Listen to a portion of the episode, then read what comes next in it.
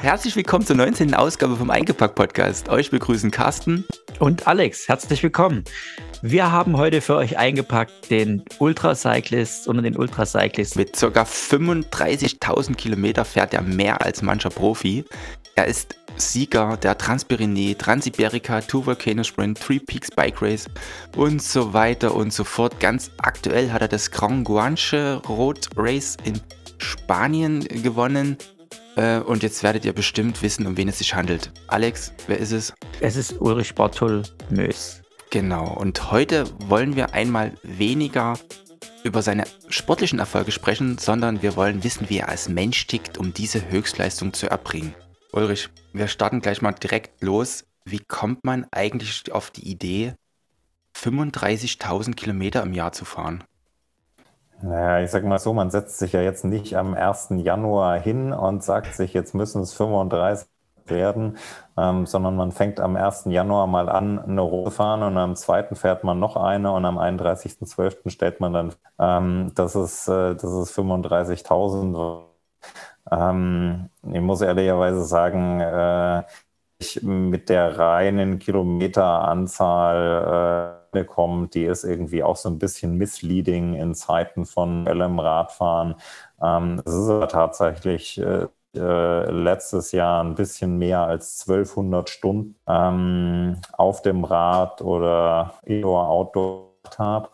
Und ähm, in, in Summe sozusagen das, was ich wirklich draußen an Kilometern bin, ähm, waren irgendwie Größenordnung 27 und da kommen dann nochmal acht Indoor dazu, ähm, was halt irgendwie Swift mit einem Schnitt von irgendwie 40 oder so jetzt ah, nicht ja. mehr wirklich repräsentativ ist. Mhm. Also das ist äh, ohne wollen, ist das ein bisschen nach oben aufge, äh, aufgeblasen aber ich glaube, äh, trotzdem ist es natürlich ein Volumen, was, äh, was nicht ganz ohne ist. Das stimmt schon. Aber äh, wir haben ja gerade im Vorgespräch schon erörtert, du, wir treffen dich gerade in Girona an und äh, ich meine 35.000 Kilometer und 1200 Stunden Training, ähm, wenn ich das kurz so runterrechne auf die Zeiten, wo ich dann vielleicht doch mal alles in Fahrradfahren investiert habe. Das muss man nur erstmal haben, die Zeit. Bist du da jetzt schon äh, Pensionär oder hast du durch frühere Arbeiten schon so viel zur Seite gelegt, dass du gesagt hast, ich mache jetzt mal ein paar Jahre in auf Ultra-Cycling-Profi oder wie, wie kommt das dazu, dass du ähm, diesen Effort oder diese Zeit hast, das quasi zu leisten und auch das zu wollen sozusagen? Naja, ähm, weder noch. Also ich bin, äh, ich bin weder Pensionär noch bin ich im Sabbatical oder I don't know, wie du es nennen magst. Ähm, ich bin ehrlicherweise ganz normal berufstätig und äh, wie gestaltet sich das so ein bisschen? Für mich ist es äh, ganz klar ähm, ein Ausgleich ähm, zum Berufsleben geworden und ähm, ja, ähm, auf Basis dessen, was irgendwie an Zeit da reinfließt, ist das mittlerweile ein sehr, sehr schwer schwergewichtiger ähm, Ausgleich geworden. Also ich habe irgendwie pro Woche äh, Größenordnung 20, 25 ähm, Stunden Training und ähm, dazu kommt irgendwie ähm, noch, noch ein ganz normaler Job. Ich sag mal so, ähm, es gibt auch Leute, die irgendwie äh, eine 60, 80 Stunden Woche arbeiten. Ähm, ich tue das auch, aber mein Job ist halt irgendwie zweigeteilt. Einer findet am, am Schreibtisch statt und einer findet auf dem Rad statt. Okay, okay, also so ein bisschen das Finn-Kliman-Syndrom, dass man nee, Ruhe sitzen kann. ja, so kann man es. Fünf, äh, so, fünf, Stunden so, Schlaf reichen mir. Du bist ja gewohnt von den Rennen. Ja, eben, so kann man es sozusagen. Also dann, dann ist irgendwie die, ähm, die ganz normale Nacht ist sozusagen auch eine Form des Trainings für, ähm, für die Events, ja. Lass, lass uns okay. noch mal kurz ein Stück zurück, zurückgehen. Also ähm, wir haben ja wir können ja noch mal schauen, wie du zu dem Sport gekommen bist. Also ich habe in einem älteren Podcast von Johanna Janke gehört, dass du ja, ähm, ja, ist so ein bisschen in den Sport reingestolpert bist, wenn man das so leger ausdrücken kann. Also du bist ja. jetzt früher keine Rennen gefahren, so wie wir hier, ähm, sondern du bist da schon fast mit Zufall dazu gekommen, oder wie kann man das sagen? Ja, Ja, ich glaube, ähm, du, du beschreibst es ganz gut, rein zu stolpern. Also ich bin in meiner Jugend noch zu Schulzeiten, ich bin in Thüringen aufgewachsen, ähm, bin ich Mountainbike, bin ich Downhill gefahren, ähm, Downhill-Bundesliga-Strecke Ilmenau war bei mir direkt ums Eck. Also da bin ich auch irgendwie super viel unterwegs gewesen und dann ähm, gibt es eine Periode in meinem Leben, ähm, in der ich, ich sage immer liebevoll, nur Bürostuhl gefahren bin. Ähm, das waren dann irgendwie so zehn Jahre und dann habe ich de facto irgendwie 2013, 14 ähm, mir mein erstes Rennrad zugelegt und ähm, von dort aus ging es dann nur noch bergab oder bergauf, je nachdem, wie man es irgendwie äh, betrachten möchte. Ja. Also dann wurde es immer, äh, immer mehr und äh, immer lustiger. Ich bin dann ähm, einige Jahre sehr, sehr viele so Grand Fondos gefahren, ja, in Österreich, Italien, Schweiz ähm, und so weiter. Ähm, und habe im Prinzip äh, über Zeit so ein bisschen festgestellt, ähm, je länger, je härter, je bergiger ähm, die Rennen werden, je mehr liegen sie mir eigentlich und machen sie irgendwie Spaß. Also irgendwie, ich habe auch mal in Ötztaler irgendwie in 7,45 gefinisht, ähm, so Endura, Alpentraum, 250 Kilometer ähm, über die Alpen fand ich ein wahnsinnig schönes Format irgendwie in einem Rutsch. Ähm, es gibt die Tour de Mont Blanc mit irgendwie bisschen über 300 Kilometer und, und 8000 Höhenmeter das sind sozusagen irgendwie die Eintagesrennen, die Bretter gewesen, die Spaß gemacht haben. Ähm, und darüber ähm, über einen Zufall, dass 2019 im Sommer in Spanien war, ähm, zu dem ganzen Thema Ultracycling gekommen. Ich war in Spanien im Prinzip so ähnliche Rennen gesucht, ähm, aber nicht gefunden. Also diese Gran Fondo-Formate, die gibt's ähm, hier in Spanien jetzt nicht so wirklich und schon gar nicht irgendwie so diese, ähm, diese langen Kisten. Ähm, und äh, das einzige in Anführungszeichen, was es gab, das war halt irgendwie nochmal zwei Nummern krasser, das war die Transpyrenees und die hatte 950 Kilometer und ging von Osten nach Westen einmal quer über die Pyrenäen nonstop ähm, und irgendwie brauchte man dafür eine Tasche, die irgendwie ans Rad schnallt und dann sollte man da halt losfahren und sollte dann irgendwie da am anderen Ende der Pyrenäen wieder ankommen. Ja. Und ähm, ich habe mir gedacht, meine Güte, das ist jetzt irgendwie ein bisschen weit weg von dem, was ich irgendwie mit lang meinte. Ähm, klingt aber irgendwie interessant, let's do it, ja. Und ähm, dann, dann bin ich da hingefahren und dann habe ich das ähm, einfach gemacht. Und ähm, dann habe ich da auch äh, einen wahnsinnig tollen Menschen, den Christoph Fuhr, einige werden ihn kennen, ähm, getroffen, mit dem ich große Teile ähm, des, äh, des Rennens einfach gemeinsam gefahren bin und der mir wahnsinnig viel so über das ähm, ja, Bikepacking, Ultra Racing, however you call it, einfach irgendwie erzählt hat und was er da schon alles erlebt hat. Und das fand ich wahnsinnig faszinierend. Und wir sind ähm, ewig äh, da gemeinsam gefahren, mindestens irgendwie den ganzen ersten Tag. Und ähm, ja, wie ist der Zufall oder die Leistung, je nachdem, wem das, äh, wem das anheften willst, du wolltest, ähm, war das mein erstes Ultrarennen und ähm, ich habe es tatsächlich irgendwie auch als erster beendet. Und ähm, die Organisation, Organisatoren, der Carlos und ähm, der David, ähm, die haben dann auch gesagt, ja, meine Güte, ähm, also wenn du das noch nie gemacht hast und jetzt hier bist und auch ziemlich schnell gefahren bist, dann hast du irgendwie scheinbar ein bisschen ein Talent. Ähm, das hat ein bisschen auf mich gewirkt, ja. Und ähm, die haben mich dann eingeladen zur Transiberica, ähm, die irgendwie sechs, acht Wochen später war. Ähm, und dann 3600 Kilometer lang war, also irgendwie nochmal ähm, eine kleine, in Anführungszeichen, Schippe obendrauf. Und das ist im Prinzip irgendwie ähm, der Beginn dieser ganzen äh, Story gewesen. Und du kannst es wirklich so sagen, ähm, ich bin da reingestolpert. Also ich habe nicht irgendwie äh, da gesessen, mich lange vorbereitet und gedacht, äh, was kann ich denn machen und ähm, habe mich auf mein erstes Ultrarennen oder so äh, akribisch vorbereitet und hingearbeitet über viele Etappen. Das wäre irgendwie gelogen, sondern ja, ich bin da hingefahren und habe es mal probiert. okay. Aber würdest du sagen, dass es, ähm, also ich habe jetzt mal den Punkt Droge Langstrecke aufgeschrieben. Also bist du jetzt so, du bist ja jetzt schon dabei geblieben und du bist ja auch sehr erfolgreich dabei geblieben und du hast dich ja immer mehr professionalisiert. Also würdest du sagen, das ist schon so ein bisschen ähm, dein Leben jetzt? Könntest du ohne dem Sport noch, noch leben? Ja, es ist, ähm, es ist nicht mein Leben, aber es ist ähm, ein sehr, sehr essentieller Bestandteil geworden. Und ähm, ich muss ganz klar sagen, ähm, dass es mich persönlich ähm, auch wahnsinnig ähm, stark beeinflusst und verändert hat. Ähm, und äh, dass sich einfach äh, sehr, sehr viele Themen aus dem Sport, vor allem wenn man irgendwie ins, ähm, ins Mentale reingeht und so weiter, ähm, dass ich viel davon mitnehme in mein Berufsleben, in mein Privatleben, ähm, dass mir das wahnsinnig viel gibt, ähm, dass ich mich da, glaube ich, von der Persönlichkeit ähm, einfach auch sehr stark entwickelt habe und dass das einfach was ist, was mir, was mir sehr gefällt. Also in dem Sinne, ähm, ja, Droge ist halt irgendwie so ein bisschen negativ konnotiert. Ähm, eine das gewisse an? Abhängigkeit, ne? ähm, ja, eine gewisse Abhängigkeit ist sicherlich schon da. Genau. genau, aber äh, ich sag mal so, ähm, ich, ich muss mich jetzt auch nicht therapeutisch ähm, behandeln lassen, wenn ich jetzt das irgendwann mal nicht mehr fahre. Und ich bin mir sicher, ähm, früher oder später wird äh, auch der Punkt kommen, wie Kapitel im Leben anfangen, hören auch Kapitel im Leben auf. Mhm. Ähm, nicht heute und nicht morgen, aber ich brauche dann, glaube ich, auch keine, ähm, kein Entzugsprogramm. Okay. in dem Zuge direkt, äh, weil du sagst, das hat dich persönlich weiterentwickelt und, und, und verändert. Ich habe vorher mal ein bisschen rumgegoogelt nach deinem Namen einfach und da findet man unter anderem auch Videos vom Business Ulrich.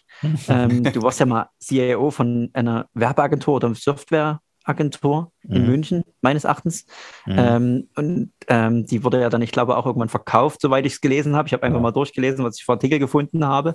Ja. Und war das dann auch so ein Step zu sagen, okay, ich sollte in meinem Leben was ändern, ich entwickle mich weiter, ich, ich kann ja was und ähm, zu sagen, okay, ich jetzt bietest du ja so Coachings an und so Geschichten, dass das der Punkt war, zu sagen, okay, ich glaube, ich habe eine andere Passion, als äh, so eine Firma zu leiten. Ich kann andere Dinge noch besser weitergeben als dies.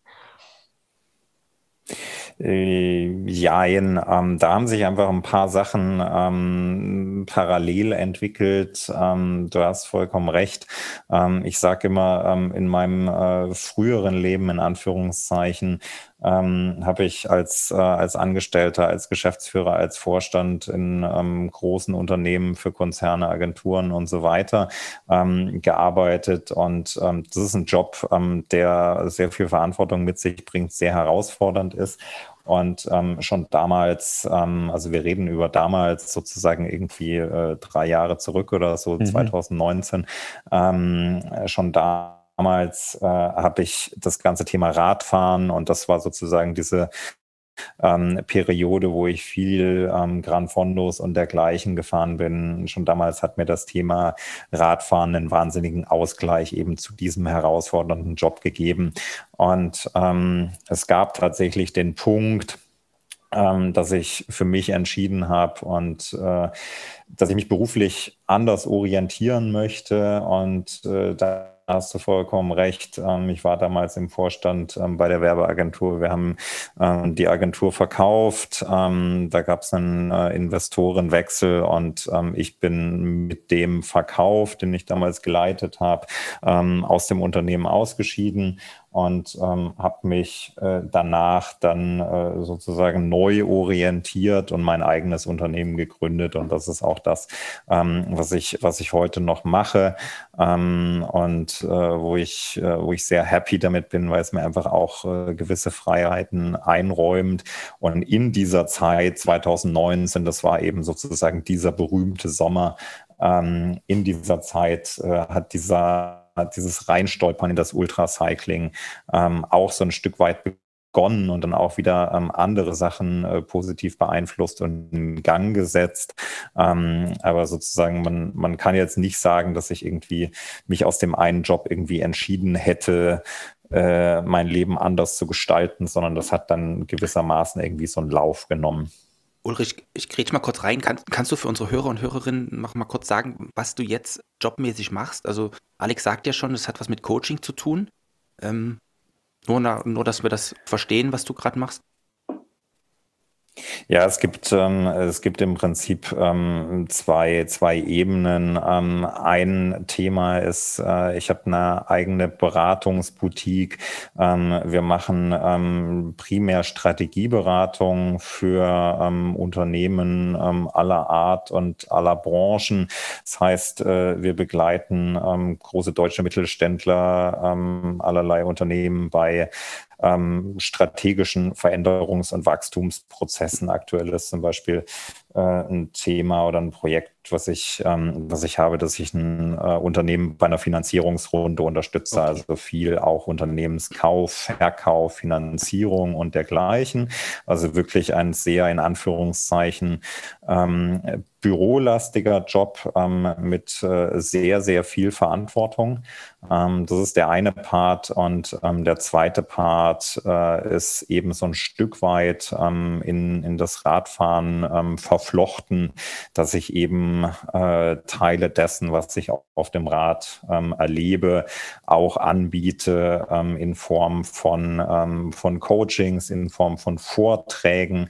Und das greift dann auch so ein bisschen ineinander, weil ich ähm, im Rahmen der strategischen Beratung für Unternehmen natürlich auch irgendwo viel mit Führungskräften und Führungskräfteentwicklung ähm, zu tun habe und da greift das irgendwie gut rein, ähm, dann da auch Formate anbieten zu können. Und ähm, das befruchtet sich dann gegenseitig ähm, so ein bisschen, ist aber sozusagen wie übertrage ich irgendwie das, was ich aus dem Langdistanz-Radsport mitbringe, irgendwie auf mein Geschäfts- oder Privatleben. Das ist so ein, so ein, so ein netter Nebeneffekt ähm, und irgendwie ein zusätzliches Standbein. Jetzt aber kein Haupterwerb, von dem man irgendwie ähm, sozusagen die, die, die Rente bezahlen kann. Okay, krass. Gut, dann erübrigt ist meine zweite Frage eigentlich schon. Ich, ich, war immer dem Ansatz nachgegangen, es gibt ja auch im Triathlon oder im Golfsport oder im Motorsport ganz viele, die so gute Jobs hatten, richtig gut verdient haben, so ein bisschen was zur Seite gelegt haben und dann sagen, okay, ich nehme das jetzt einfach mal und ich erfülle mir jetzt meinen Traum als Profi-Radsportler oder Profi-Golfer oder steige in Motorsport ein und so weiter und so fort. Dass ich, manchmal habe ich das Gefühl, dass der Ultracycling auch so ein bisschen so in die Richtung geht, weil es ja doch relativ zeitintensiv ist. Ähm, und dass quasi so diese, ich nenne es mal die Hintertür-Professionalisierung einfach über die Budgets der Teilnehmer kommt. Ja, ich glaube auch, ähm, ich glaube auch, das wird es geben und äh, vielleicht wird auch irgendwie ähm, das, das noch weiter zunehmen. Ähm, für mich ist es äh, persönlich aber irgendwie ein Thema, was ich gar nicht spannend fände, weil ich finde genau den Mix aus ähm, einer normalen Arbeit in Anführungszeichen ähm, und dem Sport, das macht für mich irgendwie das Spannende aus.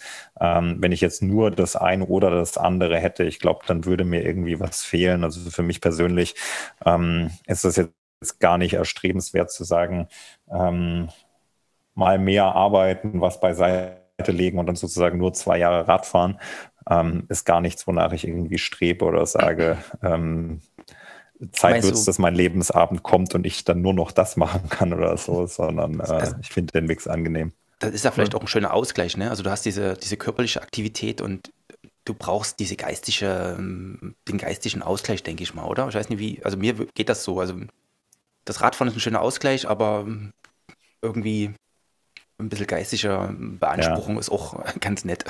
Ja, ja, und ich nehme vor allem auch ähm, viele Sachen, viele Gedanken einfach aufs Rad mit und auf dem Rad habe ich halt einfach eine, eine einzigartige Ruhe, wo ich eine ganz andere Konzentration finde, die deutlich freier ist von irgendwie ja. Ablenkung ähm, und, und Geschichten. Hier kommt eine E-Mail, dort kommt eine Nachricht, da klingelt das Telefon und so weiter, mhm. ähm, wo ich einfach auf dem Rad die Zeit nutzen kann und das fällt mir dann auch nicht schwer, irgendwie Sachen von mal von A nach B irgendwie komplett zu durchdenken. Ähm, und deshalb ergänzt sich das halt auch einfach unheimlich gut und ist sozusagen eine kleine Symbiose miteinander. Mhm. Um da die Brücke zu schlagen, wenn du so Strategieberatung im Beruflichen, also so wirklich so ich mal High-Level-Themen im, im Kopf verarbeitest auf Arbeit, gehst du das Radfahrthema dann trotzdem so strategisch an oder ist für dich der Ausgleich wirklich da einfach frei zu sagen, ich setze mich jetzt drauf, ich habe drei Stunden Zeit und ich gehe jetzt drei Stunden Radfahren. Je mehr Berge, desto besser, einfach weil es Spaß macht. Ähm, oder hast du da auch wirklich, sage ich mal, eine, ja, doch eine Strategie dahinter? Weil gerade in dem schon noch speedorientierten Sport. Ne? Also jetzt gerade war Cape Epic im Mountainbike-Bereich und die mhm. Frühjahrssaison hat wieder angefangen bei den Straßenfahrern und bei denen ist ja eher der Trend dazu gegangen zu sagen, okay, ich strukturiere mein Training immer mehr und fahre immer weniger Kilometer, dafür halt immer qualitativ hochwertiger. Ähm, und äh, die anfängliche Frage, die eigentlich so ein bisschen lustig gemeint war mit den 35.000, ist ja im Endeffekt eigentlich genau die Gegenentwicklung zu sagen, okay, ich gehe einfach raus, will fahren, abschalten, ja. Natur genießen. Ja, ja, ich glaube, du hast, ähm, du hast tatsächlich so ein bisschen was ähm, von beidem. Also so diese, äh, diese Effizienzoptimierung im Prinzip äh, jeder Kilometer weniger und jede gesparte Minute ähm, beim Radfahren äh, bei gleichbleibendem Leistungsoutput äh, ist ein gutes Ergebnis. Ähm, das liegt mir irgendwie komplett fern. Also in die Richtung optimiere ich mich gar nicht ähm, sondern ich finde es vollkommen okay, äh, irgendwie 35.000 Kilometer in Anführungszeichen zu haben, ähm, weil ich einfach äh, da eine gute Zeit habe. Ja? Und ich versuche nicht diese Zeit irgendwie ähm, zu verknappen und äh, in diese Richtung zu optimieren. Ähm, was ich aber mache, und das ist schon die Komponente, ähm, klar, ich gehe raus, ich fahre einfach, ich fahre auch irgendwie spontan mal irgendwie eine größere Runde oder irgendwas, worauf ich halt irgendwie gerade Bock habe. Ähm, das auf, jede, auf jeden Fall. Ähm, aber gerade wenn es irgendwie an Veranstaltungen, an Rennen geht, ähm, da muss ich schon sagen, da gibt es sehr, sehr viele ähm, Parallelen sozusagen auch zu meinem Job ähm, in, in einer strukturierten Abarbeitung mit äh, mit Checklisten, mit unheimlich vielen Daten, die ich sammle. Und das geht halt irgendwie weit darüber hinaus, was dir irgendwie äh, ein Garmin-Radcomputer irgendwie schon, schon an Daten ausspuckt, sondern das sind halt irgendwie so kleine Feinheiten und Details, mit denen ich mich dann beschäftige und mir irgendwie dokumentiere, wie lang brennt meine äh, Supernova in irgendwie welchem Modus, äh, wie lang braucht es von da, die mit dieser spezifischen Powerbank wieder aufzuladen oder irgendwie solche Geschichten, ähm, dass ich mir dann halt ausrechnen kann, für welches Rennen und äh, welche Zeitdauer in welchem Leuchtmodus äh, muss ich wie viel Powerbanks mitnehmen und so weiter und so fort. Also da bin ich schon sehr akribisch, da bin ich sehr strukturiert und da gibt es garantiert äh, sozusagen ähm, einen extremen Overlap zu dem, ähm, was ich beruflich mache, dass ich da auch äh, viel, wenn dann Risikoanalysen und so weiter mache, was kann irgendwie alles passieren, wie reagierst du drauf, Lessons learned und so weiter. Ähm, also da merkst du schon, dass ich da äh, sozusagen auch das aus dem Beruf in den Sport mit rein und wieder mit zurücknehme. Mhm. Cool. Ja, finde ich gut. Kann man, Ulrich, meinst du, ähm, weil du schon, wir sprechen jetzt über diese ähm, private Professionalisierung. Ich denke mal so, es wird ja vielen Ultracyclists ähnlich gehen. Also meinst du, es gibt da eine gewisse Professionalisierung insgesamt in, dieser, in diesem Bereich? Also nicht nur, dass man immer mehr auf seine Daten schaut und alles genau berechnet, sondern auch wirklich, dass ähm, das Ultracycling ja auf einer, einer breiteren Basis irgendwie angekommen ist? Ja, mh, mm, ich Oder weiß ist das es so, eher. ist das so ein Gefühl, was wir vielleicht nur haben, weil wir uns äh, jetzt damit beschäftigen und ähm, immer mehr so Events aufpoppen sehen? Ja, ich weiß es ehrlicherweise, ähm, ehrlicherweise nicht. Ähm, ich glaube, es gibt einfach verschiedene Sichtweisen, unter denen man das äh, betrachten kann. Wenn Teilnehmer sich professionalisieren im Sinne von einer akribischeren Vorbereitung, dann kann das meiner Einschätzung nach auch viel damit zu tun haben, ähm, dass halt so ein äh, Event, keine Ahnung, 3000 Kilometer zu fahren oder so, äh, das frisst halt mal irgendwie zwei komplette Wochen von deinem mhm. Jahresurlaub weg. Und das ist schon nicht nichts. Ähm, und äh, du, du steckst ja auch viel in Training und Vorbereitung. Ähm, und ich glaube, ähm, dass dann sozusagen irgendwie mit mehr Akribie anzugehen, als äh, jetzt irgendwie ein Eintagesrennen mal irgendwie an einem Sonntag um einen Kirchturm. Ähm, das ergibt sich so ein bisschen von mhm. selbst, weil es mhm. natürlich schon irgendwie einen großen Stellenwert in deinem, in deinem Alltag einfach einnimmt, auch teuer ist. Ähm, ich meine, du musst da hinkommen, du musst wieder wegkommen, äh, du musst unterwegs irgendwie leben und so weiter. Also es kommt einfach einiges zusammen unterm Strich und ich glaube, ähm, damit sich die Investition einfach lohnt und man eine gute Zeit hat, macht es Sinn, dass sozusagen äh, Teilnehmer sich immer mehr und mehr Gedanken drüber machen und dass es da auch immer mehr Material gibt, sozusagen mit Tipps und Tricks und Kram und woran musst du denken, ähm, sich darauf vorzubereiten. Das ist, glaube ich, so ein bisschen die eine Schiene. Ähm, die zweite Schiene, ähm, sind die, die, die Events selber, wie du richtig sagst, die schießen gerade irgendwie aus dem Boden. Ähm, ich glaube, das ganze Thema hat gerade einen wahnsinnigen Wachstumsschub bekommen. Da gab es so ein paar Impulse, ähm, die das ausgelöst haben. Ähm, mhm. Und das, das fährt jetzt so richtig hoch. Ähm, ich sehe aber auch, ähm, dass wir in den nächsten eins, zwei, drei Jahren eine wahnsinnige Konsolidierung wiederum erleben werden. Mhm. Also ich mag irgendwie so ein bisschen ähm, die Glaskugel reiben und sagen, ähm, es wird viele Events geben, die haben wir einmal gesehen und nie wieder. Mhm. Ja, mhm. und mhm. ähm, ich glaube, es wird welche geben, ähm, die einfach gut von der Qualität sind, die werden sich durchsetzen, die werden auch erfolgreich werden oder sind schon auf dem besten Weg dahin. Ähm, und das ist irgendwie eine, eine gute Sache. Und ähm, das ist so ein bisschen die Eventschiene und äh, sozusagen aus der Industrie heraus, aus der Radsportindustrie, ähm, wird diese ganze Entwicklung ähm, und auch da bin ich ja äh, so, so ein bisschen unterwegs.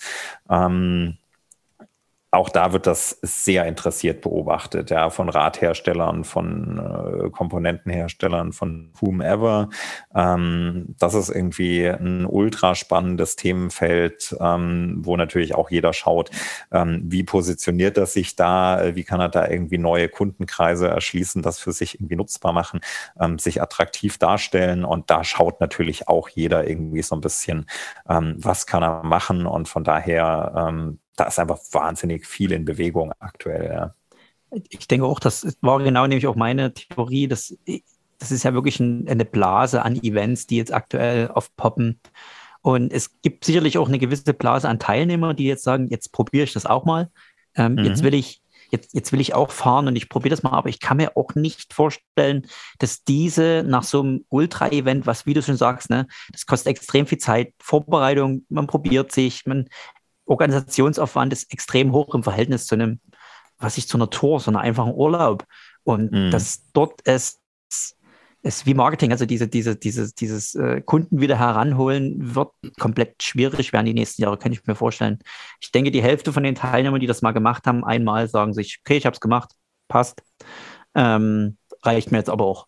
Ja, oder du hast, ein, oder du hast ein, so ein tolles Event, ne, wo, welches von, von der Strecke besticht oder von der, von der Landschaft, ähm, von den Menschen, die da teilnehmen.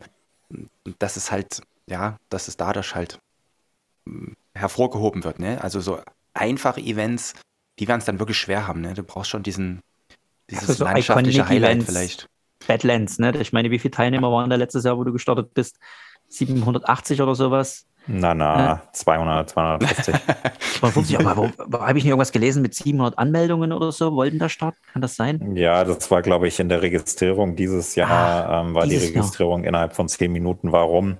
Also ja. wir haben wieder irgendwie 200, 250 Plätze und die waren nach 10 Minuten waren die voll. Ähm, genau. Einfach weil der, weil der Demand extrem wahnsinnig ist.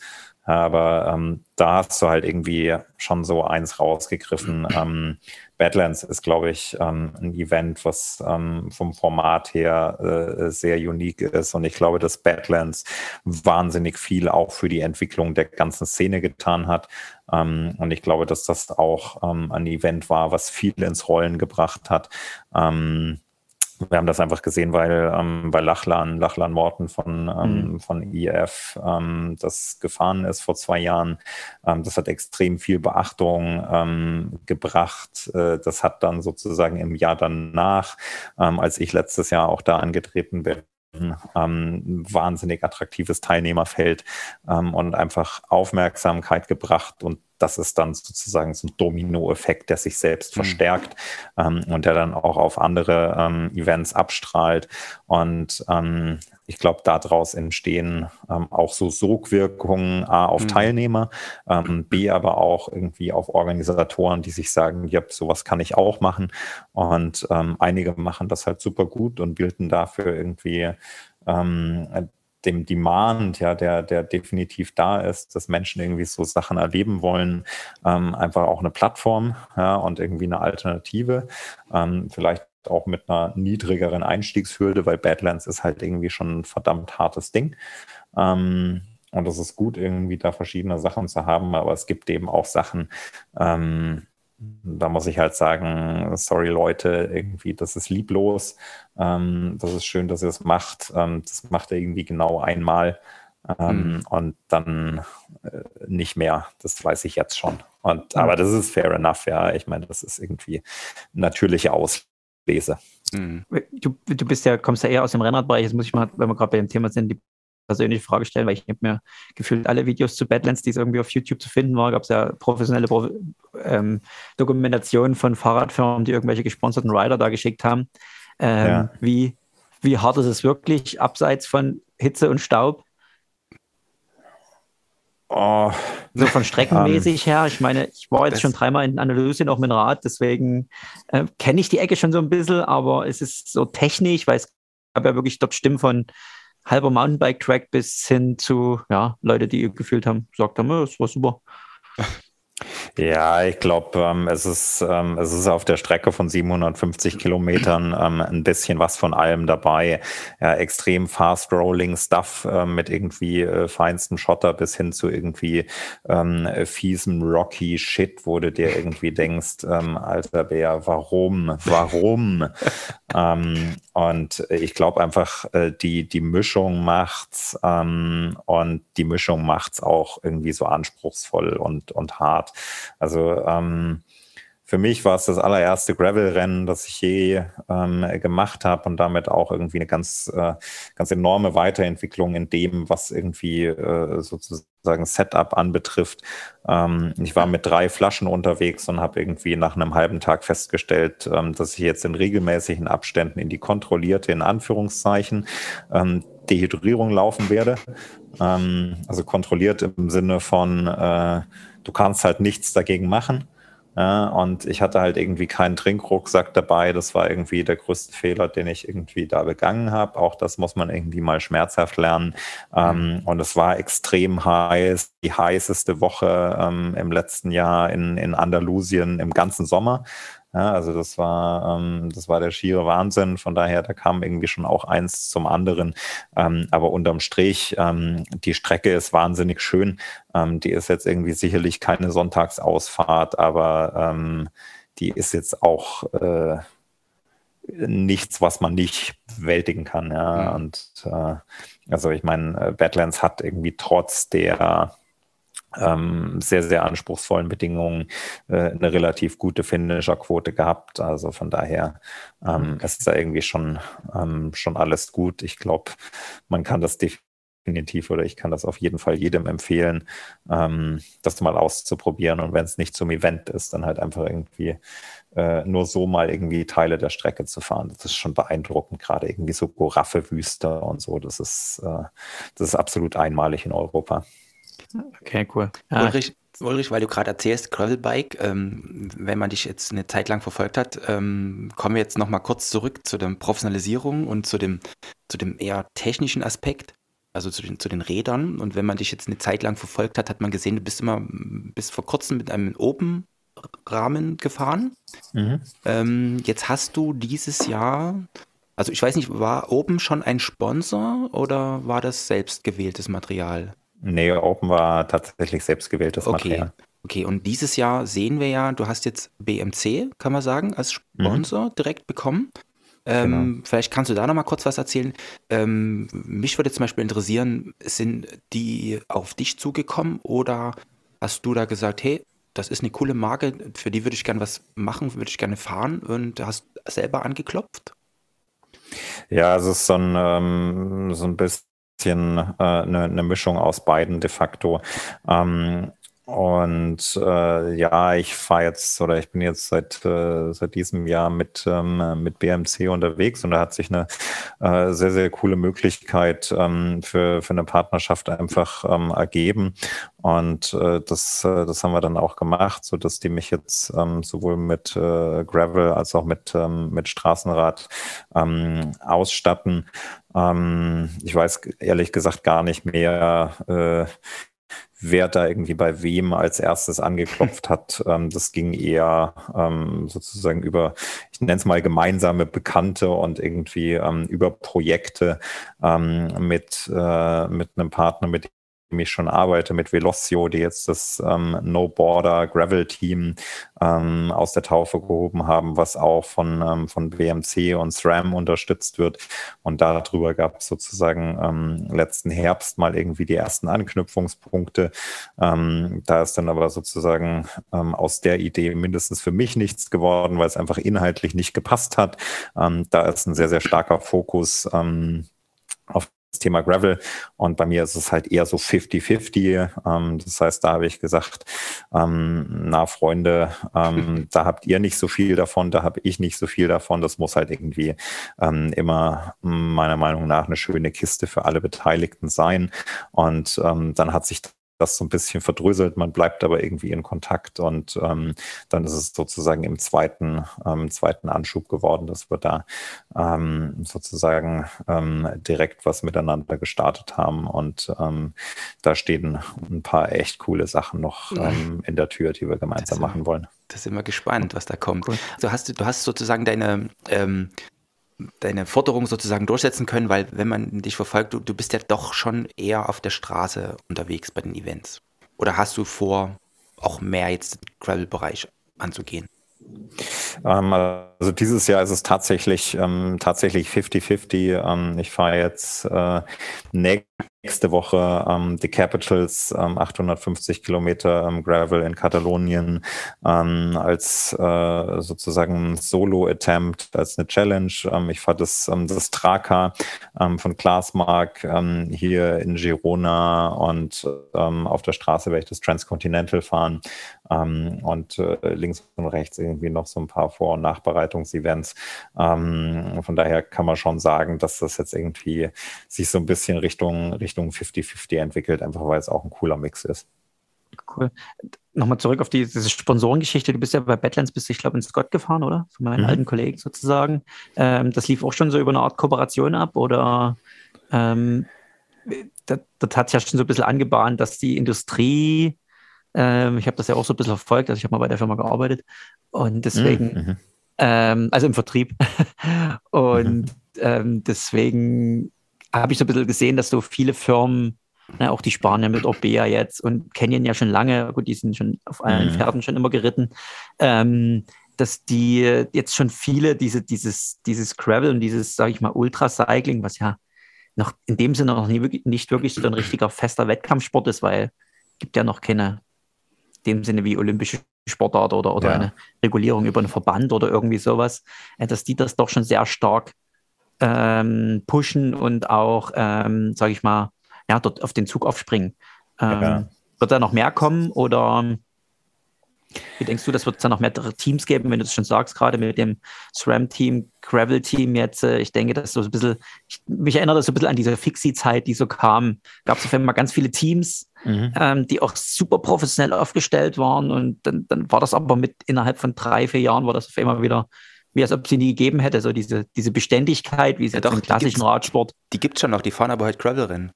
Ach so, stimmt. ähm, ist wirklich so. Aber, ja, ich meine, ich, wir haben selber, ich habe selber, wenn, seit, ja, wie gesagt, seit meiner Lehrzeit äh, habe ich selber ein Team gegründet. Das gibt es auch immer noch, ein Mountainbike-Team, auch von mhm. Scott gesponsert. Und, und wir sind früher jedes Jahr so auf die Messe gefahren, haben mhm. Gespräche mit Sponsoren geführt und das hat sich aber nie so wirklich komplett professionalisiert. Das war immer so ein Materialsponsoring mit maximal so ein bisschen Side-Benefit, sage ich jetzt mal. Ja. Ähm, und, und, und dort ist aber dieser Sprung in mehr eigentlich ausgeblieben. Und das hat diesen Cross-Country-Nachwuchssport und auch Marathon-Nachwuchssport eigentlich bis heute eliminiert, weil Talente hatten nie die Chance, dort wirklich einen Fuß reinzukriegen. Ähm, und jetzt gibt es halt dieses neue Sportart wie Ultracycling und, und Gravel, was ja. ja. noch nie wirklich definiert ist, in welche Richtung es da geht. Ähm, wie denkst du, was da, was dazu die Richtung ist, gerade auch mit, dem, mit der Anmerkung, die wir vor uns hatten? Ja, ich, ähm, ich glaube, da ist wahnsinnig viel in Bewegung und ähm, da wird sich in den nächsten Jahren wahnsinnig viel entwickeln und es gilt genau zu beobachten, ähm, in, in welche Richtung sich das entwickelt. Und ich habe da auch, ähm, das ist auch ein Teil äh, wirklich meiner, meiner Arbeit oder meiner Ideen, meiner Projekte, die ich da links und rechts neben dem Radsport ähm, verfolge. Ähm, ich versuche eine Plattform zu etablieren, die die Fahrer, also sozusagen die, ähm, die Community, die Teilnehmer, ähm, die die Organisatoren und die die Industrie zusammenbringt, eben genau ähm, mit äh, so einer mit so einer Idee, mit einem Fokus ähm, allen drei Parteien, wenn du möchtest, ähm, alle drei Parteien so zusammenzubringen, dass für alle ein Nutzen entsteht. Und das kann in so eine Richtung gehen, ähm, auch Förderung von, von jungen Talenten, ähm, auch Förderung von, ähm, von guten Events und einfach irgendwo ähm, auch Unternehmen, Marken eine Plattform zu geben, eine Möglichkeit zu geben, einen qualitativen ähm, Mehrwert irgendwie für sich zu bekommen, ähm, neue Kundengruppen erschließen und so weiter. Und da ist zum Beispiel ähm, dieses Capitals, was ich, äh, was ich gemeinsam mit den Organisatoren, mit Pedalma zusammen mache,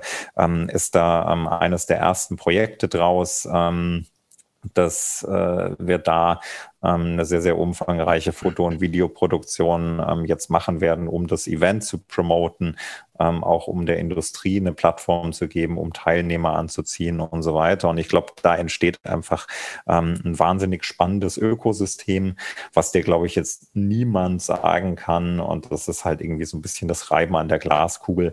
Ähm, wie wird das Ganze denn irgendwie in drei Jahren aussehen? I don't know. Also vielleicht nimmt es irgendwie äh, die gleiche Entwicklung, die du gerade beschrieben hast. Dinge poppen auf, ähm, Dinge gehen unter. Ähm, vielleicht bekommt man es aber auch hin, ähm, dass dann ein bisschen mehr eine Nachhaltigkeit reinbekommt. Schön wäre es. Ähm, das wäre, glaube ich, für den gesamten Radsport irgendwie in Gänze gut. Ähm, ist aber natürlich irgendwie ähm, extrem viel Aufwand und ist extrem vielschichtig. Ich meine, siehst du auch im, im, im Profi-Radsport, ähm, wie sehr unterschiedlich das angegangen wird. Ja, Teile äh, der, der, der großen Teams ähm, haben sozusagen irgendwie eine World Tour-Mannschaft, ähm, haben äh, ein Women's Team, haben vielleicht noch ein Development-Team. Dann sind das irgendwie Mannschaften, die da extrem viel ähm, einen positiven Beitrag leisten. Und dann gibt es aber auch Teams, die halt einfach nur in Anführungszeichen eine World Tour Mannschaft haben und sich irgendwie um den Rest nicht kümmern. Ähm, mhm. Ob das dann gut, schlecht, legitim, ja, nein ist, I don't know. Ich glaube, das kann jeder irgendwie ähm, für sich bewerten, aber da gibt es halt auch einfach unterschiedliche Ansatzpunkte. Ähm, und äh, ich glaube, nicht anders wird das irgendwie im Thema Gravel, Ultracycling, Bikepacking, however you call it, auch sein. Mhm. Also ich denke schon, dass diese, diese Radkategorie, um die es da geht, die ist ja, hat ja einen viel höheren Alltagsnutzen als die restlichen Trends sozusagen. Ähm, ja. Von daher, ich meine, wenn ich jetzt so in den breiten Handel reingucke, na, was steht da drin? Da stehen E-Bikes und Gravel-Bikes aktuell. Und irgendwo in der Ecke stehen noch ein paar Mountainbikes, der, die die noch verkaufen können sozusagen. Mhm. Und was anderes gibt es ja so in dem, sage ich mal, klassischen Radhandel, für den der Endkunde jetzt als Kontaktpunkt hat. Und äh, von daher denke ich schon, dass diese sportive Ausrichtung davon ähm, schon auch in, ich denke schon auch eine Zukunft hat. Ja. Ja, cool, cool. Ähm, Ulrich, jetzt zum Abschluss, ähm, pass auf, wir haben ja, ich weiß nicht, ob du das mitbekommen hast, aber Alex und ich, ähm, wir sind ja so immer touristisch so unterwegs gewesen und wir haben uns dieses Jahr vorgenommen, es ist vorbei mit dem Tourismus. Wir wollen auch mal so ein oh. Rennen fahren. Ähm, ja, wir sind früher Rennen gefahren, aber kürzere Rennen. Äh, und wir haben uns dieses Jahr das Ziel gesetzt, das Trans-Balkan Race zu fahren. Ähm, Jawohl. Wir sind sehr, sehr gerne im Balkan immer unterwegs und das war sozusagen ähm, ja, ein Geschenk des Himmels, dass da jetzt auch so ein Rennen stattfindet. Und ähm, das heißt, wir sind gerade voll in unserer Organisation, im Training und jetzt brauchen wir einfach mal deine Tipps und ich denke mal, der ein oder andere Hörer oder die Hörerin, die ist auch sehr gespannt, was denn so ein Profi denn für, für Tipps sozusagen geben kann. Ähm, ich fange gleich mal an. Ähm, wir haben ja schon ein bisschen über den, deinen Alltag und dein Training so gesprochen. Ähm, wir haben jetzt so ein paar Punkte nochmal aufgeschrieben, wo wir einfach mal durchgehen und wir schauen mal, ob wir dann am Ende sozusagen ähm, ja das Rennen ganz schnell durchstehen und ähm, da mit einem lachenden Auge rausgehen. Ähm. Die erste Frage: Hast du einen Trainer oder machst du alles aus eigener Erfahrung beziehungsweise aus Erfahrung von Internet oder anderen Menschen, die dir helfen? Ich hatte vor einigen Jahren, 2016, 17, hatte ich einen Trainer. Seitdem ähm, trainiere ich ähm, für mich allein, ähm, basierend ähm, auf Erfahrung, auf viel ähm, autodidaktischem. Ähm, tatsächlich ändert sich das jetzt wahrscheinlich wieder ein bisschen, ähm, dass ich mit jemandem zusammenarbeite, ähm, der so ein bisschen aufsetzend auf meinem Training eine wissenschaftliche Arbeit und ein Buch schreiben will, um da sozusagen auch so ein bisschen wissenschaftlich mal reinzugucken und eben auch wieder ein bisschen was zu konservieren und zu, zu transportieren, sozusagen weiterzugeben. Ich glaube, das kann ganz spannend sein. aber prinzipiell, wie ich mein Training gerade strukturiere, ist äh, tatsächlich allein. Okay.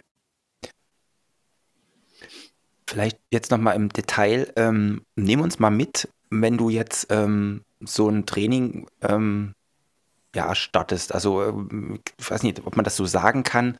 Ähm, Gibt es so eine ja, du hast, wir hatten vorhin schon mal gesprochen, du, du machst ja auch mal eine Tour für dich sozusagen, um den Kopf frei zu bekommen, aber wenn du jetzt wirklich ein, ein, ein dir selbst gestecktes Training sozusagen abfährst, wie sieht denn das aus bei einem Ultracyclisten? Ähm, wenn man glaub, das, das so, muss man so extrem sagen kann.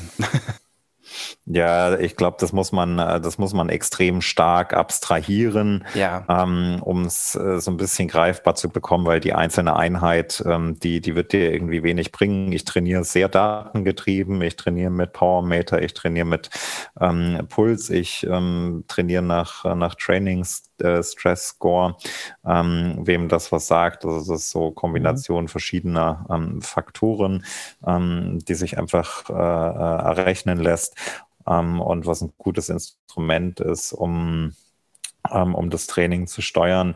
Ähm, grundsätzlich, was brauchst du fürs Ultracycling? Du brauchst eine wahnsinnige Ausdauer. Ähm, also du musst irgendwie Leistung über lange Zeitraum ähm, konstant halten können. Ähm, du brauchst weniger Skills, ähm, um jetzt irgendwie den Sprint zu gewinnen. Ähm, und du brauchst auch irgendwie weniger Skills, um ähm, eine Maximalleistung irgendwo äh, für 45 Minuten den Berg raufleiern zu können, sondern du brauchst wirklich Ausdauer, also sozusagen den Dieselmotor. Und den Diesel Dieselmotor zu trainieren. Ähm, das funktioniert ein bisschen auf eine andere Art und Weise, als wenn du dich jetzt irgendwie auf ein Eintagesrennen äh, oder so vorbereitest.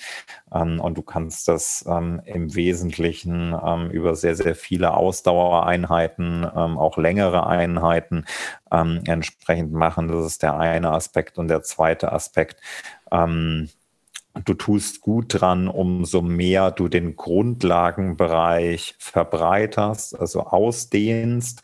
Ähm, und äh, das bekommt man typischerweise ähm, über ähm, eher kurze Intervalle, also fünf oder zehn Minuten Intervalle, ähm, bekommt man das äh, sozusagen gut nach hinten ausgedehnt und verlängert. Ähm, und äh, das hilft dann ganz einfach, ähm, die, die Leistung konstant ähm, und oben zu behalten im, im Ausdauerbereich. Aber was du halt irgendwie wenig brauchst, sind so äh, kurze Burst-Intervalle von irgendwie zehn Sekunden oder mhm. so, wo du irgendwie ähm, dich eher auf eine, ähm, auf eine Spritzigkeit vorbereitest. Ähm, das ist irgendwie im Ultraradsport eher weniger gefragt und mhm. Ähm, da geht es eher wirklich um Grundlagentraining, um Ausdauer und um, ich sag mal, ein bisschen Intervalltraining und das aber eher äh, sozusagen wirklich in den kurzen Intervallen. Also du versuchst schon irgendwo deine, ja, deine Schwellenwerte sozusagen schon, soweit es geht, nach hinten zu schieben. Korrekt. Um selbst bei, ja, sag ich mal, Langbelastung, was ja auch Berge gibt es überall, ne? ähm, um diese einfach so lange wie möglich, sag ich mal, im Fett zu fahren. Ganz genau. Und ganz das ist genau. im Endeffekt, also das, der, der, der, eigentlich, das war schon immer meine Theorie, ne? ich habe mit Carsten schon mehrfach darüber diskutiert, so dieses, im Endeffekt unterscheidet sich so das Training vom, von, von einem Ultrarennen oder von einer Ultradistanz nicht wirklich groß von dem, was man früher für so einen Marathon, Mountainbike-Marathon, ne? die ging gerne mal über vier, fünf, sechs Stunden und du ja. musstest halt immer versuchen, die höchste Leistung immer unterhalb der Schwelle zu haben, weil sobald du irgendwie ja. drüber gegangen bist, bist du halt übersäuert und dann war halt eigentlich der, sag ich mal, der Zusammenbruch vorprogrammiert und du hast halt immer versucht, sag ich mal, deine Schwelle so weit oben wie möglich zu haben. Ja, genau. Und umso mehr du halt irgendwie in einem äh, Grundlagen 1 oder 2 Bereich halt irgendwie einfach abdecken und fahren kannst, umso besser tut es dir und du musst halt irgendwie ähm, dich drauf konditionieren. Ähm, und das ist, geht dann aber dann auch schon so in Ernährungsthemen und so weiter rein. Ähm, du musst es halt schaffen, sozusagen nach fünf Stunden ähm, geht halt der Spaß erst los. Ja, mhm. also muss es halt irgendwie hinkriegen, ähm, sozusagen da die Leistung so weit ähm, zu, zu konservieren, dass du sie halt nicht nur fünf Stunden, sondern zehn Stunden, 20 Stunden lang abrufen kannst. Ähm, und äh, das dann wird es halt interessant. genau. Aber sind wir, sind wir, ehrlich, am Ende nach 10 Stunden oder 15 Stunden fährt man da sowieso nur noch in so einem Meditationsmodus mit 150, 180 Watt rum, oder? Mm, das bekommt man gestreckt. Also wenn, okay. äh, wenn du, wenn du wirklich gut unterwegs bist, ähm, es gibt den Punkt, da gebe ich dir vollkommen recht. Ähm, bei mir äh, setzt der mittlerweile irgendwie nach, ähm, nach 24 bis 30 Stunden ein. Also ich kann okay. ähm, sozusagen irgendwie die, ähm, den ersten Tag äh, kann ich mit einer, äh, mit einer ziemlich interessanten Last fahren ähm, und äh, erst danach fängt es an, signifikant nach unten zu gehen. Und ja, das wird dann irgendwie an Tag drei, also ab Tag drei ist so bei mir auch das Niveau erreicht, ähm, wo du sozusagen gegen, gegen den deprimierenden Blick auf den Garmin arbeiten musst, weil du halt irgendwie drauf schaust und sagst, ähm, alter Bär, äh, das, was ich hier gerade irgendwie zusammenstrampel, 150 Watt, ja, da fahre ich mit mehr zum Einkaufen. Ähm, aber da kommt dann halt irgendwann, äh, weiß ich nicht, nach 72 Stunden ähm, kommt halt nicht mehr viel raus und du hast dann auch irgendwo mal Momente in einem Rennen, wo du dich irgendwie wahnsinnig gut fühlst und richtig drauf drückst und dir denkst, ja, Wahnsinn, ich bin irgendwie an Tag drei, an Tag vier unterwegs, der Berg ist geil, jetzt läuft's hier richtig, dass du jetzt hier irgendwie nochmal mit 300 Watt draufdrücken kannst, das hättest auch nie gedacht. Du fühlst dich bärenstark und dann schaust du auf den Garmin und da stehen halt irgendwie, sage und schreibe 180 Watt und dann denkst du so, ja, okay, gut, lassen wir das mhm. einfach und fahren einfach nur weiter. Aber kannst du das, kannst du das sagen? Der neue Wert im, im, im Ultracycling ist die 24 Stunden Normalized Powers. Was, was ist, ist das bei dir so der Wert, wenn du sagst, dass du das relativ lange treten kannst? Oh du, das habe ich nicht im Kopf. Also muss okay. ich, äh, muss ich, muss ich nachschauen. Ähm, kann ich euch nachliefern, aber habe ich nicht im Kopf. Oder ich muss jetzt nochmal zwischendurch fragen, äh, die, ich, also ich habe früher schon zu meinen sehr aktiven Zeiten sehr viel mit diesem Trainingsstress-Score gearbeitet. Mhm. Damals mit SRM und Golden Cheetah als Auswertungsprogramm. Ja, genau, genau, man genau. vielleicht. Ja. Ich bin jetzt gerade mal so ein bisschen mit hier Training Peaks am rumspielen, weil das halt moderner, einfacher ist auf Handy oder und so. Mann, ähm, Mann, Mann. Nee, ich brauch, manchmal braucht man einfach so mal so ein Feedback, ne, so eine Reflexion. Ja, ähm, stimmt. Du, wie langsam, wissen, so, so, langsam wie du am Wochenende am Berg warst, das war echt nicht toll. Ja, ich habe ein bisschen mit Krankheit, Corona hat mich nicht nur kurz, sondern drei Wochen ausgehebelt. Oh. Ähm, hm. Das war, und dazu, ich habe aber dazu noch gearbeitet, ich habe quasi gar nicht gecheckt, dass ich Corona habe, so ich war einfach krank, dachte, vom Kind. Nee, aber mit, mit, mit welchen Werten arbeitest du da so? Was, was ist so dein, dein Formscore oder mit, ich weiß nicht, wie du dich da, ob du auch auf Trainingspeaks unterwegs bist oder?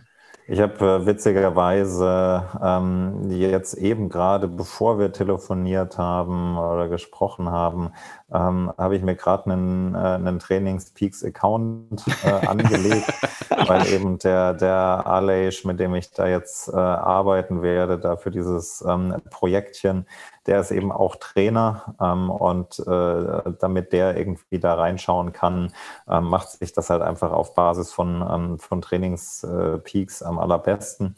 Mhm. Ich arbeite oder habe bislang äh, sozusagen viel ähm, von der Detailarbeit auch in Golden Cheetah gemacht.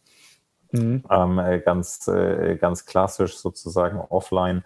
Ähm, und äh, so eine gute, ein gutes Steuerungsinstrument ähm, ist aber auch schon dieses ähm, dieser Fitness- und Freshness-Score von, ähm, äh, von, von, von Strava. Mhm. Ähm, das ist irgendwie so das, was ich mir irgendwie äh, immer am leichtesten anschauen kann, ähm, weil es einfach wenig Details, also das ist einfach eher so eine Summary sozusagen.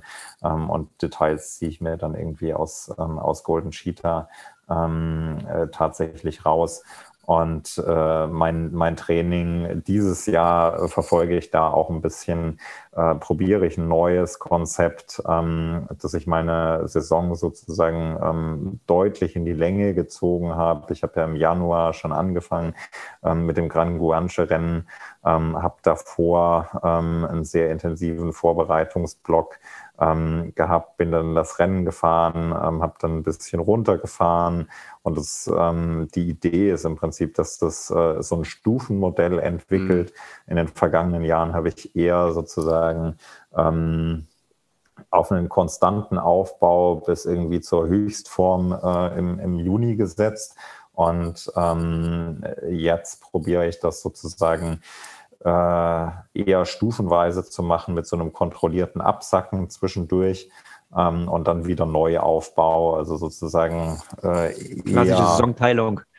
Ja, aber halt nicht äh, Saisonteilung in äh, sozusagen zwei Hälften oder so, ähm, sondern äh, nochmal ein Stück in, in, in kürzere Inkremente und Phasen, ähm, die jeweils nur irgendwie so sechs oder acht Wochen lang sind und dann an deren Ende jeweils irgendwie äh, irgendeine Form von, von, von Event steht und danach geht es dann irgendwie nochmal runter und da geht es dann nochmal in den neuen Aufbau rein. Ähm, und das versuche ich so ein bisschen. Äh, Großziel ist eben dieses Jahr das, äh, das Transcontinental. Ähm, und darauf ähm, arbeitet es alles so ein bisschen hin. Da kommst du bei uns vorbei. Da ist ja, ein genau, Checkpoint, genau, die, das Mückentürmchen hier in Tschechien. Da, ja. da stehen wir dann und winken. Stimmt, da komme ich hochgefahren, äh, wenn ich äh, deinen dort vorn sehe. Das ist, äh, das ist sauber, das, da freue ich mich. Das ist cool. Schöner Berg dort da hoch. Der, ist, der tut ein bisschen weh. Ist Fahren die Krupka hoch, oder? Ja, ich glaube ja. Okay, krass. Naja. Na, cool. Fetz untenrum. Ich bin gespannt auf, den, ähm, auf deinen neuen Trainer da, was du gesagt hast. Aber wir haben jetzt gerade äh, das Wort Fett gehört und Einkaufen. Das schreit ja für mich nach dem Punkt Ernährung. Ähm, in einem älteren Podcast habe ich auch von dir gehört, dass du ja äh, früher doch viel auf Cola gefahren bist. Ähm, mhm. Meinst du da auch, dass es da eine gewisse Professionalisierung mehr gibt und dass es äh, bewusster sich ernährt wird in so einem Langrennen? Also ein bewussteres Einkaufen auch in der manchmal nur Tankstelle? Oder ist es immer nur der Zucker jetzt? Ja, es hat sich, ähm, es hat sich einfach, äh, auch das hat sich optimiert, ähm, dass ich mittlerweile wieder ähm, weniger auf Cola unterwegs bin, weil mir die Kohlensäure nicht mehr so gut bekommt. Mm, genau. Ähm, äh, das sind solche, solche Effekte.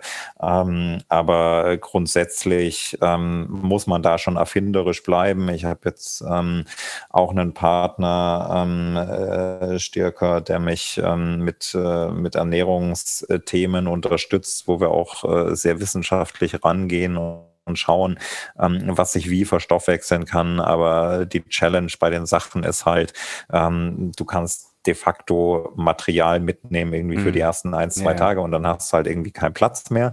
Mhm. Ähm, das heißt, du musst dich unterwegs äh, dann irgendwie an der Tankstelle oder wo auch immer irgendwie zurechtfinden und eindecken können.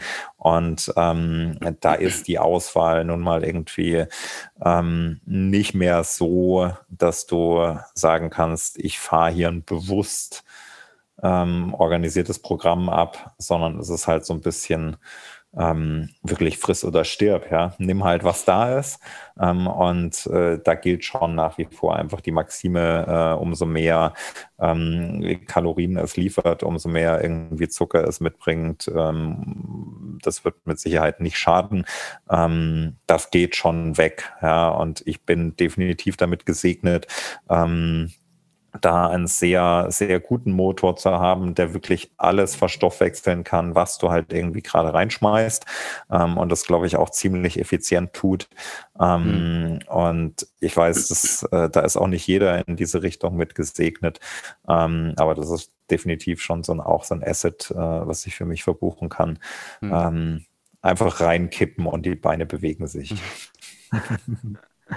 Ulrich, jetzt ähm, was denkst du, äh, jetzt haben wir das, diese Training und Ernährung so ein bisschen abgehandelt. Ähm, jetzt hast du schon so ein paar, An also ein paar Punkte gesagt, dass du so ein paar neue Projekte sozusagen im Fokus hast. Ähm, was, was denkst du, wenn, wenn du sagst, ähm, du bist jetzt nicht mehr so aktiv, meinst du, du bleibst noch in dem, in dem Radsportbereich ähm, tätig oder äh, sagst du, okay, ich kann das irgendwann mal ganz an den Nagel hängen und äh, ich mache dann einen Cut und es gibt dann einen neuen Lebensabschnitt? Gut, das ist, äh, das ist so weit weg. Oder ist das zu früh ähm, gefragt?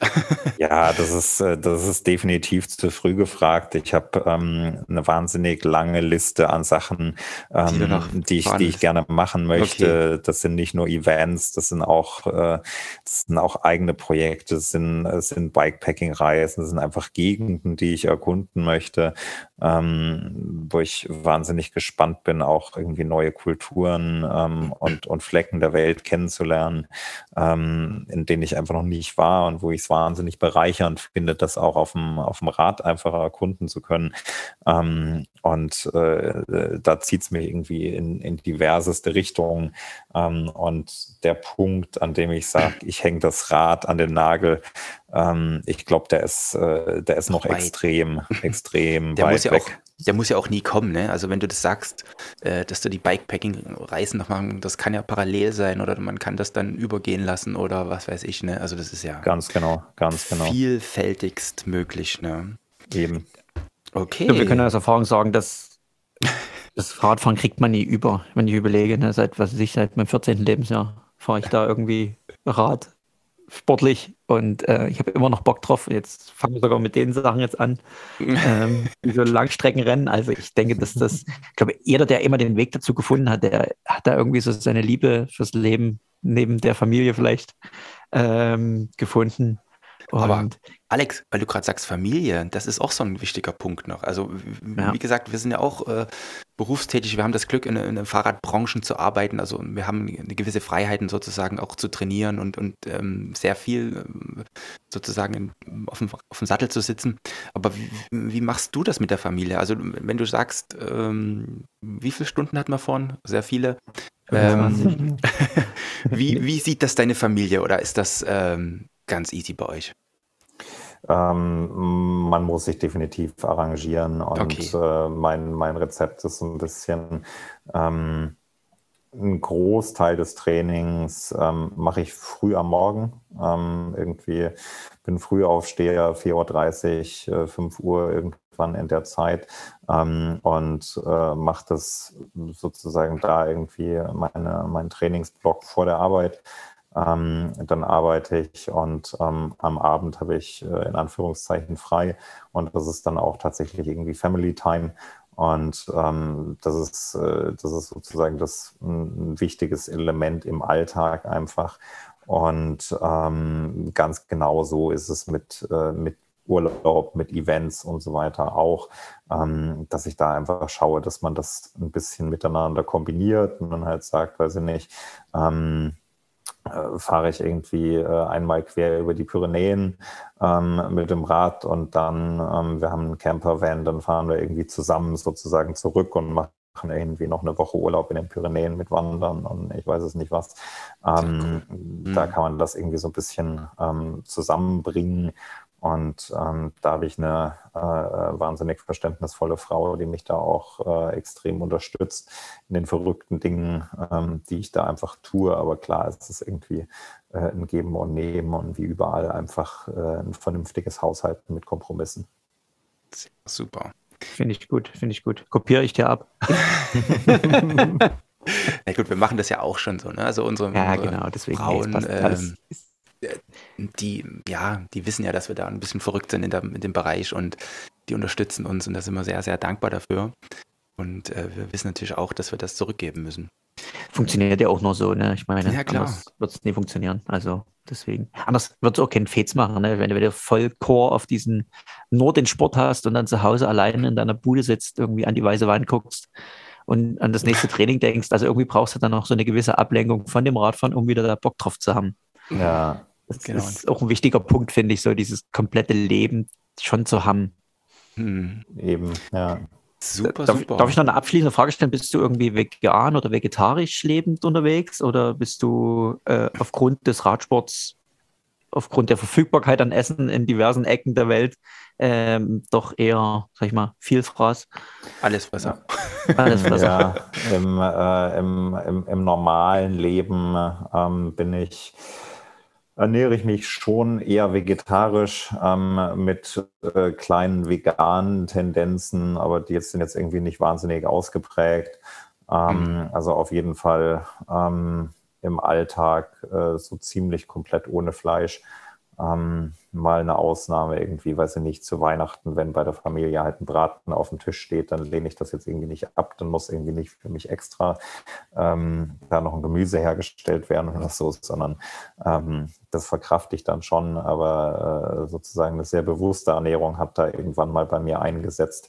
Ähm, und da hat das irgendwie ähm, viel zu beigetragen und geholfen. Und ähm, das ist aber ehrlicherweise äh, im Rennmodus ist es komplett außer Kraft. Ähm, da gibt es einfach äh, sozusagen, wie du es gerade genannt hast, äh, den Modus äh, viel und alles Fresser. Ähm, einfach rein. Ja, aber äh, in Rennen ähm, gehe ich halt auch in Lokalitäten ein und aus und besorge mir mein Essen ähm, in irgendwie diversen Fastfood-Ketten, wo ich im normalen Leben nie, never ever irgendwie einen Fuß mhm. reinsetzen würde, nicht freiwillig. Ja, und ähm, das ist dann halt auch irgendwie ähm, gewissermaßen lustig. Cool. Super, super. Ulrich, lieben, lieben Dank. Also wenn man so dir zuhört und äh, auch dir auf Instagram folgt unter U Bartholomeus, heißt glaube ich dein ähm, Instagram-Account, genau. dann sieht man, dass du das sehr, sehr, sehr professionell angehst und ähm, deine Ergebnisse, die zeigen natürlich, dass es dann ähm, ja, ähm, dich der ganze Aufwand und äh, die ganze Professionalität auch lohnt, denn ähm, die ganzen Events, die du schon gewonnen hast, da werden noch einige folgen, denke ich mal. Mhm. Und ähm, bis wir, den Weg da reingefunden haben. bis wir dann kommen ähm, genau. im, im, nächsten Leben. Nee, Quatsch. Aber ähm, ja, das ist äh, für uns ultra interessant, ähm, wie, wie du die Sachen angehst. Und ähm, ich, ich merke schon, man muss das auch sehr, sehr professionell sein. Sonst kommt man da nicht voran. Ähm, also von meiner Seite vielen lieben Dank dass wir da mal einen kleinen Einblick in dein Leben gewinnen konnten und ähm, unseren Hörer und Hörerinnen mal zur Verfügung stellen können. Alex, hast du noch, noch eine letzte Frage? Da, du hattest schon die letzte Frage, ne? Ich hatte schon meine fast letzte Frage. Ich hätte bestimmt noch ganz viele Fragen, aber äh, ich schreibe sonst Ulrich einfach noch mal eine Mail. Nee, vielen Dank. Hat das mal schon, denke ich mal, so mal für Fragen geklärt, die vielleicht sonst eher so leer im Raum standen bisher. Genau, genau. Für uns als, als Anfänger hier. Ulrich, cool. lieben Dank. Wir werden nochmal in den Shownotes alle Links zu dir ähm, reinbringen. Ähm, wie gesagt, dein Instagram-Profil ist sehr, sehr interessant. Äh, das fängt früh immer an, äh, wenn du auf der Rolle sitzt und dann deinen Morgenkaffee trinkst. Also es ist sehr, sehr umfangreich und man kann ein, ein Teil von deinem Leben werden. Lieben, lieben Dank. Ja. Sehr gerne. Danke euch für die Einladung. Danke dir. Ne? Und Danke. viel Erfolg dieses Jahr und weiterhin. Danke. Ciao. Danke euch. Ciao.